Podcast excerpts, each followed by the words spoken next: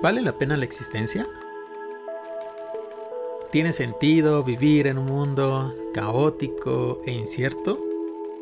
Estas preguntas se las hicieron algunos filósofos después de la Segunda Guerra Mundial. A esta corriente se le denominó como existencialismo. Pero antes de hablar del existencialismo, quiero partir de una película que ganó algunos premios Óscares, 5 o 6 me parece, en la edición pasada de este año, 2023, que es la película de Todo en todas partes al mismo tiempo. Esta película trata de la relación de una madre con su hija. Es una mujer de origen chino que migra a Estados Unidos. La hija es primera generación. Y pues tiene muchas lecturas porque es una película que trata del multiverso. También puede leerse como una película que trata acerca de la depresión. Pero creo que es una película que refleja mucho esta cuestión que el existencialismo va a, va a plantear. Y es la cuestión de que si la vida tiene sentido o no. Y es una película enmarcada de manera muy interesante o elaborada de manera muy interesante a partir de los multiversos. Como en estas cuestiones de qué hubiera pasado si yo hubiera tomado otra decisión en mi vida, en qué me hubiera convertido.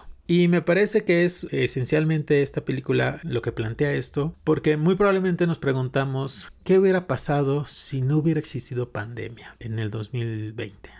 ¿Qué hubiera pasado si hubiera enfermado o no hubiera enfermado? ¿Qué hubiera pasado si me hubiera ido con mi familia a resguardarme o no me hubiera ido? Es decir, una serie de, de cosas, ¿no? Un gran ¿qué tal si? Bueno, la protagonista es justamente una mujer china, les decía, eh, llamada Evelyn, que está lidiando con Hacienda, con el fisco, y la película inicia precisamente en una vista amplia de la sala del comedor de, de Evelyn, donde Evelyn está rodeada de papeles y también está cociendo el arroz y le están gritando los clientes de la lavandería. Y ella está como en un momento como ida, como que no sabe dónde está, como que está en todas partes, pero a la vez no está en ningún lugar, no está poniendo atención a nada, ¿no? Y ella está sumida como en este caos, quizá lo podemos ver también como una metáfora de este capitalismo que nos abruma, ¿no? De cuentas, de deudas, de cómo justifico este pago, de me van a llevar a la cárcel o me van a cerrar el negocio, es decir, como en este caos de incertidumbre y de que al final no le pone atención a nadie, o sea, está en todo, pero en nada la vez. Ignora al esposo, ignora la hija, quiere quedar bien con el papá pero tampoco lo atiende, es decir, está en todo y en nada, ¿no? Este, como suele suceder, ¿no? Cuando, cuando nos abruma eh, las circunstancias. El otro personaje interesante, o el personaje llamado, podemos decirle antagónico, es justamente la hija de Evelyn, que se llama Joy, pero bueno, que además Joy es muy interesante porque es una chica lesbiana, es primera generación, nacida en Estados Unidos, tiene su pareja, tiene pues estudios porque me parece que está estudiando en la universidad, es decir, es una chica que se ha beneficiado del trabajo de los padres, que los padres entre comillas la aceptan porque bueno no la aceptan de entrada no la aceptan porque para Evelyn em, piensa que si que si su papá que si el papá de Evelyn se entera que su hija es lesbiana va a causarle deshonra y demás. Para esto el papá de Evelyn pues no habla inglés habla puro chino no pero bueno Joy me parece que es la metáfora de la depresión no o sea está como en una relación tensa con la madre pero Joy particularmente no se siente apreciada no se siente aceptada y vive con mucha frustración pese a que Evelyn le dice que es amada y que es aceptada pero como que Joy no, no se la compra. Uno de los elementos que introduce la película en la forma de narrar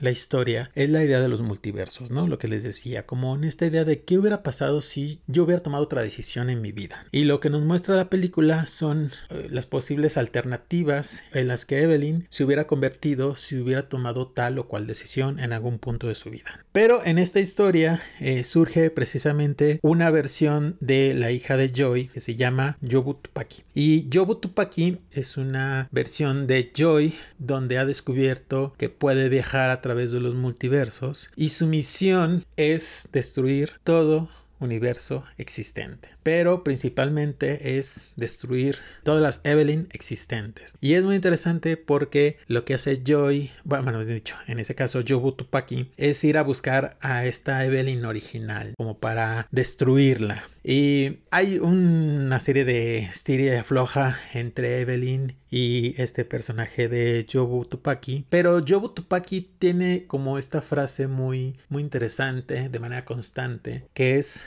nada importa pero es un nada importa como sinónimo de nada tiene sentido, de ve lo que me has convertido, mm, he viajado por todos los multiversos y siempre lo mismo, siempre me decepcionas. Entonces, para Yobo Tupaki, la vida no tiene sentido, la vida es vacía. Incluso llega a elaborar una especie de bagel por ahí Borges tiene un cuento llamado El Alep, donde dice que el Alep contiene todo lo habido y por haber en el universo. Y muy parecido al Alep, Jobu Tupaki lo que hace es vaciar en ese, en ese bagel todo la existencia. Pero digamos es como una visión sumamente negativa. Hay un momento en donde Jobu Tupaki lleva a Evelyn, a esta Evelyn original, digámoslo así, ante el bagel y le dice contempla el vacío de la existencia. Y es bien interesante porque es una metáfora justamente del vacío, de contemplar el vacío, ¿no? De contemplar el sinsentido de la vida. Para no ahondar más en la película, efectivamente Evelyn está a punto de rendirse con su hija. A mí me parece que es como esta cosa de que Joy está pidiendo a gritos desesperados un poco de verdadera atención y verdadero cariño, ¿no? A mí me parece que está dando todas las señas de que pues quiere acabar con su vida. Y Evelyn en un momento como que entiende de qué va el asunto y le dice Evelyn a Joy, sí, nada importa. Y sabes, nada importa. Pero no en un tono negativo, pesimista, vacío, sino como en, pues no te preocupes, si nada importa, pues no pasa nada y ya, ¿no? La vida, la vida sigue, ¿no? Y pues no hay que angustiarse. Pues estas dos posturas, tanto de Evelyn como de Joy, eh, justamente son los dos caminos que nos muestra el existencialismo, ¿no? Dice Sartre que justamente la existencia precede a la esencia, es decir, no hay nada que nos determine en nuestra existencia. En la medida en que existimos ya somos, pero no hay nada previo que nos determine. Es decir, soy en la medida en que existo. No soy algo previo, no hay un plan, un mapa previo a mi existencia, porque no hay nada antes de la existencia. No, no sé si me cachan. Entonces, de esto podemos ver como dos posibles consecuencias. Primera es que el ser humano es absolutamente libre. Y como somos absolutamente libres, estamos condenados a ser libres. Pero claro, dice Sartre, esta libertad nos causa angustia. Si han ido alguna vez a comprar helados y entonces se encuentran en un lugar 30, 40, 50, 60 opciones de helado, ustedes dicen, bueno, ¿cuál compro? Este se ve rico, uy, este no lo he probado, uy, este se ve exótico, y al final nos causa tanta angustia que terminamos comprando el mismo de siempre el mismo que siempre probamos, porque nos causa angustia la elección. Pero claro, a la vez, dice Sartre, esta angustia nos lleva a pensar que hay una especie de destino, de camino trazado. Y no sé si se fijan, pero vivimos en una cultura que le gusta pensar que las cosas suceden por algo. Que sí, estoy mal, pero van a venir otras cosas porque hay un proyecto mayor, ¿no? Y lo que diría Sartre es, pues no, quizás no hay un proyecto mayor, o más bien dicho, no hay un proyecto el proyecto lo haces en la medida en que existes y que estás existiendo. Es decir, eres en la medida en que estás. No hay plan trazado divino o el destino por ahí previo a tu existencia, ¿no? Segunda consecuencia de esta cuestión es que si no hay nada previo a la existencia, entonces la vida no tiene sentido. Es decir, la vida es un absurdo. Y por supuesto, en este sentido, nada importa. Si no hay nada escrito y si no hay nada dicho, pues nada importa. Pero entonces, ¿qué hacemos ante una circunstancia angustiante? Pues bueno, una, o nos refugiamos en que efectivamente hay un plan especial para nosotros y que esta es una etapa, un bache del que vamos a salir, o nos damos cuenta que la vida misma es así y no hay que preocuparnos. Entonces, en ese sentido, podríamos decir, bueno, y yo creo que pasó mucho en la pandemia, ¿cuántas veces contemplamos el vacío de la existencia. Y la cosa no es contemplar ese Alep o ese bagel del vacío, sino decir, bueno, ¿y ahora qué sigue? ¿Qué sentido le voy a dar a mi existencia si no hay nada prescrito para decir que la vida tiene sentido? No sé si me explico. Es decir, es una paradoja. Si la vida no tiene sentido, yo le puedo dar cualquier sentido. Pero claro, puedo caer en el vacío más absurdo y pensar que pues, pues ¿para qué estudio? ¿Para qué me caso? ¿Para qué hago cosas? Y de todos modos nos va a cargar el payaso, como decimos en México. O puedo decir, bueno, efectivamente, la vida no tiene sentido, nada importa, lo único que me queda es existir.